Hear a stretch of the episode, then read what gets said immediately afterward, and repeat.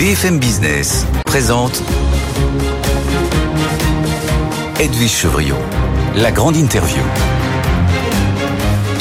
Bonsoir à tous, bienvenue dans cette grande interview. Euh, évidemment, on va revenir sur cette grande manifestation. Est-ce que c'était une manifestation historique? Et j'ai envie de dire qu'est-ce qui va se passer après? Quelles conséquences sur l'économie française? On en parle avec Allez, un petit clin d'œil, deux grandes gueules. François Omril, président de la CFE-CGC. Bonsoir François Omril. Bonsoir. Merci d'être euh, avec nous. Puis face à vous, un chef d'entreprise euh, qui est dans la restauration, patron du groupe Éclore, euh, c'est Stéphane Manigol. Bonsoir Stéphane Manigol. Bonsoir Edwige, bonsoir François. Et puis vous êtes aussi, on va le rappeler, président de la branche restauration de l'UIMH en Ile-de-France. Président de région. Président de région, région Ile-de-France, Ben, voilà. Tout maintenant, pas que la restauration, l'hôtellerie, les discothèques, les Eh bars. ben, vous nous direz si justement l'économie est à genoux, l'économie est à l'arrêt, comme l'a souhaité en tous les cas euh, le leader de la CGT, euh, François Omril. C'est une manifestation réussie, l'ampleur. Vous avez vu les chiffres qui viennent de tomber. Alors. Comme toujours, 700 000 selon la CGT, 81 000 selon la préfecture de police. Pour la CFE-CGC, il y a combien de personnes dans la rue, notamment à Paris? Ouais, il est probable qu'il faudra viser entre les deux. hein. Il n'y a pas besoin d'avoir fait de, de longues études de mathématiques euh, pour faire euh, la moyenne. Voilà, c'est sans doute aux alentours de 350 000, mais je ne saurais pas vous le dire avec précision. Au niveau total, au Je niveau de la France, d'ailleurs- ouais, mais non, non, ça, je parle de Paris. Mais Ah oui. euh, s'agissant de la France, ce qu'on sait, c'est que dans certaines grandes villes, notamment à Strasbourg, j'ai cet exemple en tête, euh, selon tous les observateurs, et pour le coup, les mesures euh, faites sur place, c'est la plus grande manifestation qu'ils aient connue depuis plusieurs dizaines d'années.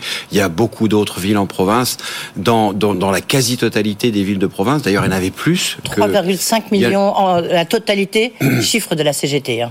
Oui, moi, je ne vais pas rentrer dans, dans ce détail-là. Vous savez, il y, a, il y a bien sûr les chiffres qui, de toute façon, seront sujets à controverse. Nous, on est dans les cortèges, on a nos collègues dans les cortèges qui nous envoient des témoignages et il y a une mobilisation du même niveau, voire supérieure à ça du 31 Voilà, non, mais c'était, j'ai envie de dire, c'est euh, le détail, il est peut-être pas très important, mais il est très important parce qu'il a été posé, en tous les cas, par les leaders de la CGT, de la CFDT, en disant on veut en faire une journée historique. Est-ce que vous, Bah, est-ce que vous, le vous dites c'est historique? Oui, oui, bien sûr, c'est le cas, c'est historique. Ce mouvement social est historique. L'intersyndicale, elle est unique, elle est historique. Elle dit quelque chose de la popularité de ce mouvement dans l'opinion. Trois Français sur quatre opposés à la réforme, neuf Français qui travaillent sur dix opposés à cette réforme pour tout un tas de raisons qu'on a développées, que je vais peut-être développer euh, ce soir. Bien sûr. Euh, mais qui sont euh, les raisons du moment et effectivement la nécessité pour le gouvernement et la présidence de la République de prendre en compte ce mouvement. À l'heure où, nous parlons, euh,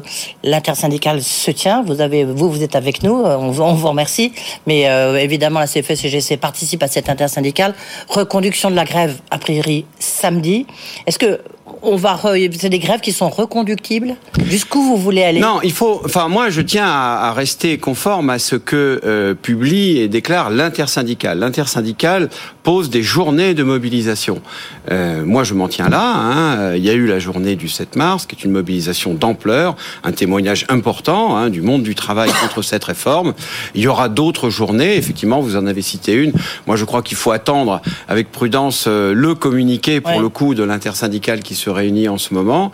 Euh, voilà, ça fait partie des, euh, des événements qu'on avait prévus, qu'on avait annoncé le 10 janvier à l'occasion de notre première communication et qui se déroule selon un calendrier qui malheureusement est immuable puisque le gouvernement ne répond pas à nos, appels, il ne répond pas à la préoccupation euh, de la majorité des Français. et même l'article 7 est en train d'être discuté au Sénat. Ils ont attendu que la manifestation dans la rue se termine pour pouvoir entamer cette discussion euh, sur l'article 7 que l'Assemblée nationale n'avait pas pu entamer. Stéphane Manigol, vous, euh, avez vu cette manifestation.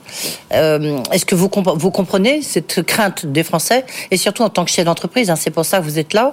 Est-ce que vous avez le sentiment que la France est à genoux, est à l'arrêt ou pas? Mais non seulement je l'ai vu, mais nous l'avons subi. J'aimerais avoir une pensée toute particulière à l'ensemble des artisans, commerçants, TPE, PME qui nous écoutent et qui ont subi euh, aujourd'hui euh, des baisses de chiffre d'affaires qui oscillent entre moins 50% et moins 100%. Euh, là où vous m'avez perdu, c'est euh, lorsque euh, votre leader de la CGT a indiqué vouloir mettre euh, l'économie C'est pas son leader, à lui, c'est Enfin, la en tout CFE-CGT. cas, votre confrère, votre camarade, Voilà, je ne sais pas oui. comment vous appelez entre vous. Oui. Euh, mettre l'économie à genoux, c'est, je rappelle que c'est pas la Banque centrale européenne qu'on met à genoux, c'est des entreprises. Et derrière les entreprises, il y a des chefs d'entreprise qui eux-mêmes ont une vie, des enfants, euh, qui ont des engagements, qui ont des stress. Et Euh, depuis la crise Covid, je crois que les chefs d'entreprise n'ont jamais été autant secoués. Et vous continuez aujourd'hui à secouer en pleine crise énergétique, en pleine crise des matières premières, en pleine crise de l'emploi, en pleine crise sociale, eh bien, on rajoute de la crise à la crise.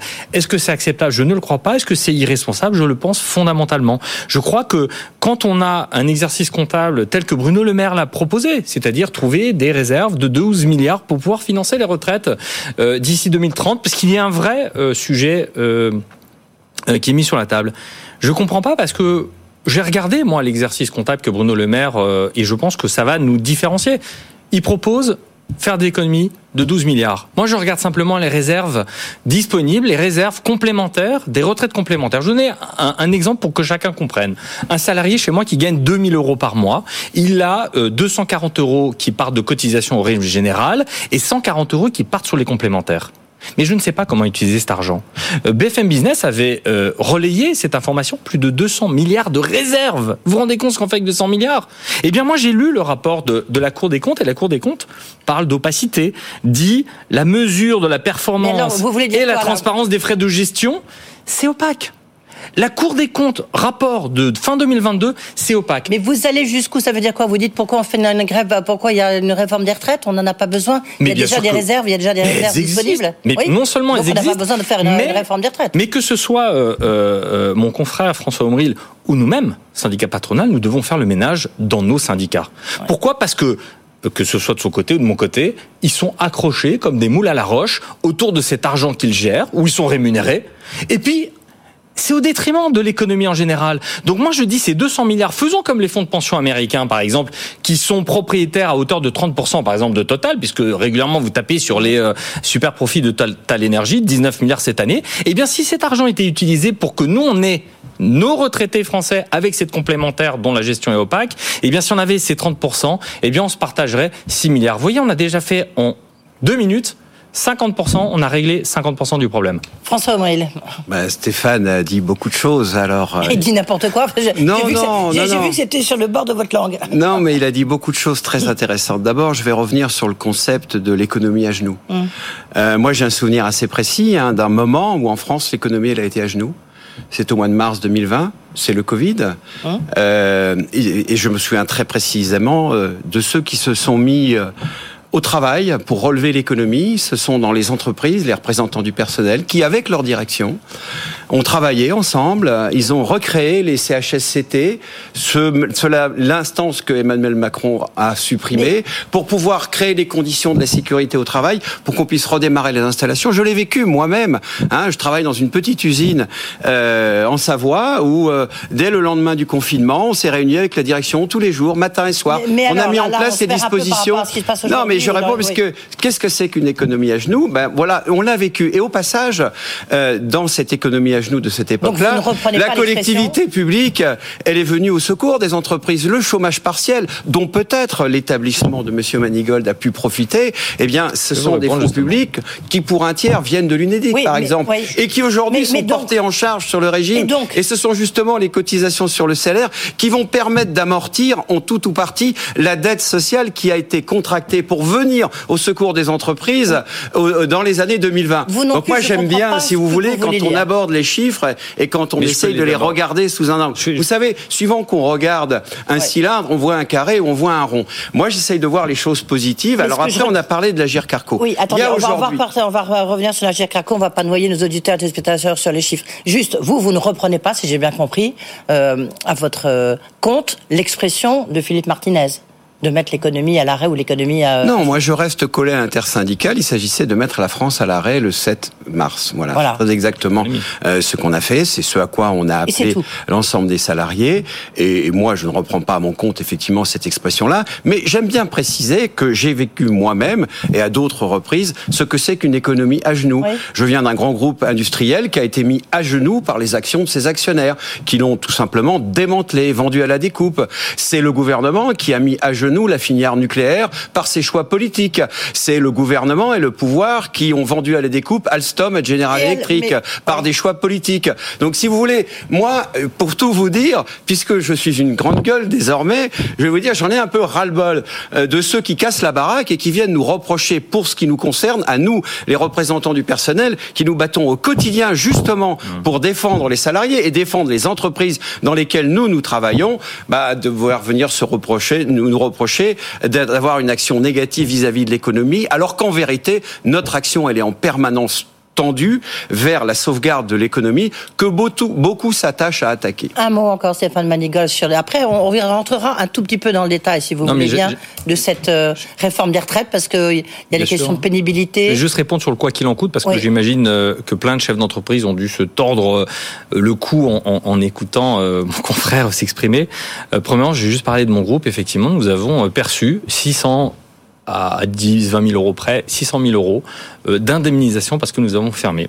L'année dernière, mon groupe a payé plus de 2 100 000 euros d'impôts, euh, charges, taxes, plus de 2, 2 millions. Donc, s'il n'y avait pas eu ce quoi qu'il en coûte, mon groupe n'aurait pas payé ces 2 millions. La solidarité ne se finance pas. C'est aussi parce que les entreprises payent beaucoup d'impôts, vous voyez, qu'à un moment, il est normal, lorsqu'on nous contraint à la fermeture, à l'arrêt, eh bien, euh, qu'on ait un moment le fruit de ce qu'on paye chaque année. Mais je suis pas et virgule, et virgule, principalement dans mon secteur. Je trouve que c'est une nous avons, nous nous sommes retrouvés les manches. Le les agriculteurs nous ont envoyé des matières premières. Nous avons cuisiné. Partiel. Vous le savez, nous avons cuisiné. Ici, nous avons cuisiné. Nous avons cuisiné euh, matin, midi et soir pour nourrir euh, ceux qui étaient au service de la santé. L'hôpital militaire de Persion on faisait plus de 200 repas. Donc vous voyez, j'ai pas de problème là-dessus, je l'assume et je trouve que ça a été une bonne mesure du gouvernement. Eh ben oui, on est d'accord. Eh ben voyez finalement. Ce plateau euh, est consensuel, c'est magnifique.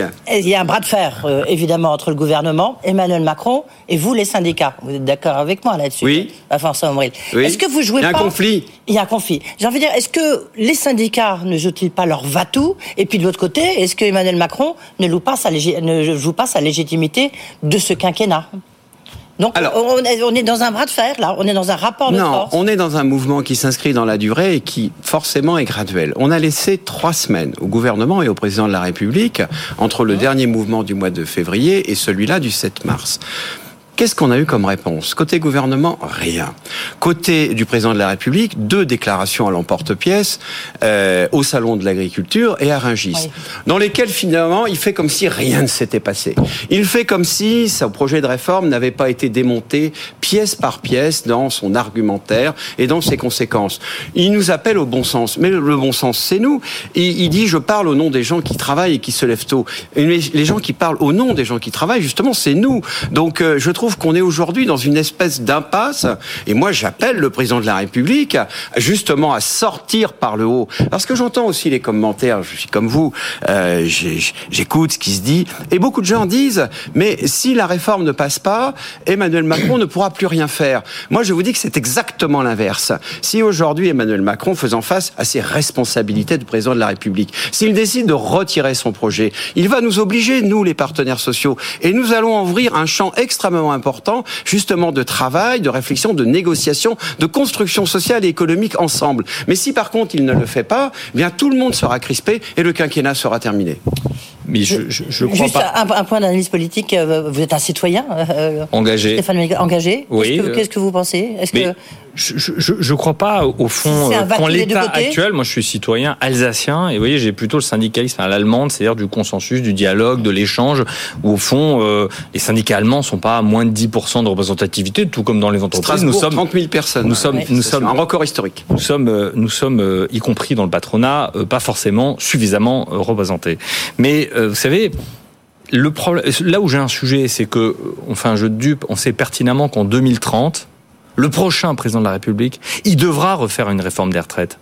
Donc, en réalité, mettre l'économie à genoux pour quelque chose dont on sait qu'en 2027, le prochain candidat, enfin le prochain président, sera de toute façon dans une situation où il va remettre la France dans la rue. Donc, petit 1, c'est une réforme, je vais même aller plus loin, qui n'est pas assez courageuse. Je pense que Emmanuel Macron avait une bonne idée dans son programme, il aurait dû le faire, c'était la retraite par points. Vous voyez? Et par capitalisation. Parce qu'elle existe déjà, la retraite par capitalisation. C'est ce dont nous avons parlé tout à l'heure. C'est les réserves des 41 caisses euh, de complémentaire retraite. Le, je voudrais qu'on rentre, il nous reste 8, minutes, ça passe très vite, qu'on rentre un tout petit peu dans le détail. Sur, on ne veut pas évidemment euh, passer au crible toute cette réforme. Sur la, la, la question des, du CDI senior qui a été adopté hier euh, au Sénat, vous êtes favorable, vous, ou pas? Non, absolument pas. Enfin, franchement, c'est pas sérieux.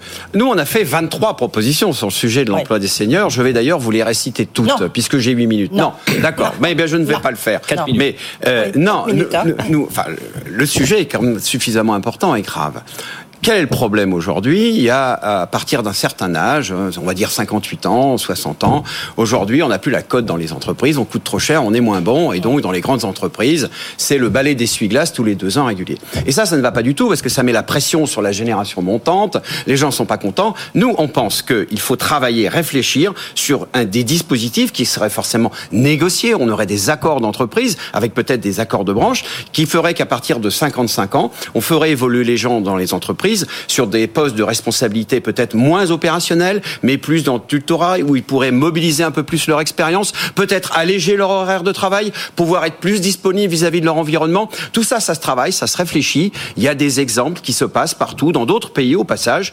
Et je pense qu'on pourrait en France, pour le coup, avoir l'intelligence et l'humilité de penser autrement la dernière partie de sa carrière. Et ça, ça ramène 100 000 personnes dans l'emploi, ça ramène des cotisations dans les caisses, etc.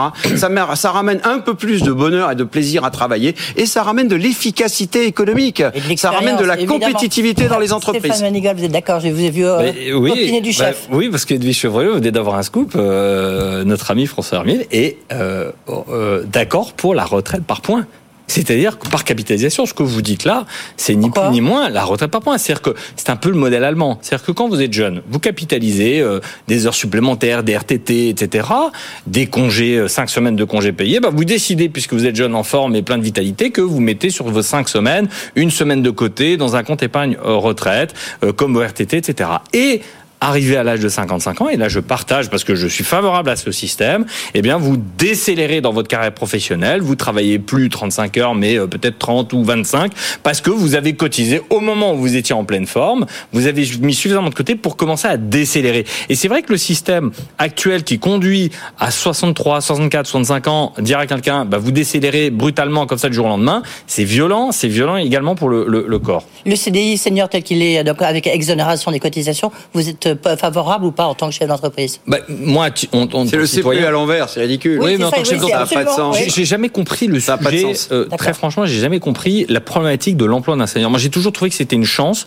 que cette transmission se fasse entre la jeune génération mm. qui croit tout savoir et euh, les plus sages qui ont a priori un peu plus de savoir. Vous savez quand Eh bien, quand on les met les deux euh, l'un l'un et l'autre, ça fait euh, un, un, outil formidable. Mais bien sûr, mais bien sûr, dans les petites boîtes, euh, cité François Asselin, hein, que vous interviewez souvent, il le dit, et il a raison, dans une petite boîte, quand le contremaître de 62 ans part en retraite, c'est un peu une catastrophe pour la boîte, parce qu'effectivement, il emporte avec lui toute son expérience, toute cette capacité, cette sensibilité qu'il a vis-à-vis des opérations. Mais le problème dans les très grandes sociétés, c'est que à côté de la colonne du coût salarial, on ne met pas la colonne valeur de la personne. Et ça, c'est une catastrophe dans notre pays. mais vous savez il faut comprendre que quelqu'un, dans son travail, il apporte une valeur, justement, et que ça n'est pas seulement que le coût. Et on connaît tous ces exemples de boîtes qui ont fait des plans de 200, de 500, de 1000 salariés et qui se sont réveillés un beau matin. Ils avaient perdu la clé du champ de tir. Moi, je viens de l'industrie. Je peux vous dire que ça, c'est le quotidien. C'est le quotidien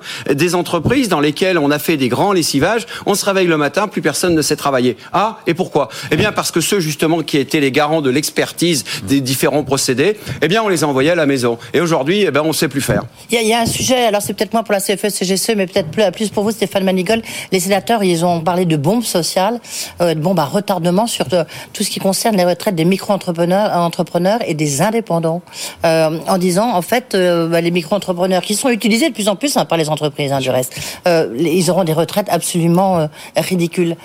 Pour ils sont utilisés, mot à double sens. oui, c'est... Alors, je tiens à préciser Vous partagez ces, ces, inquiétudes?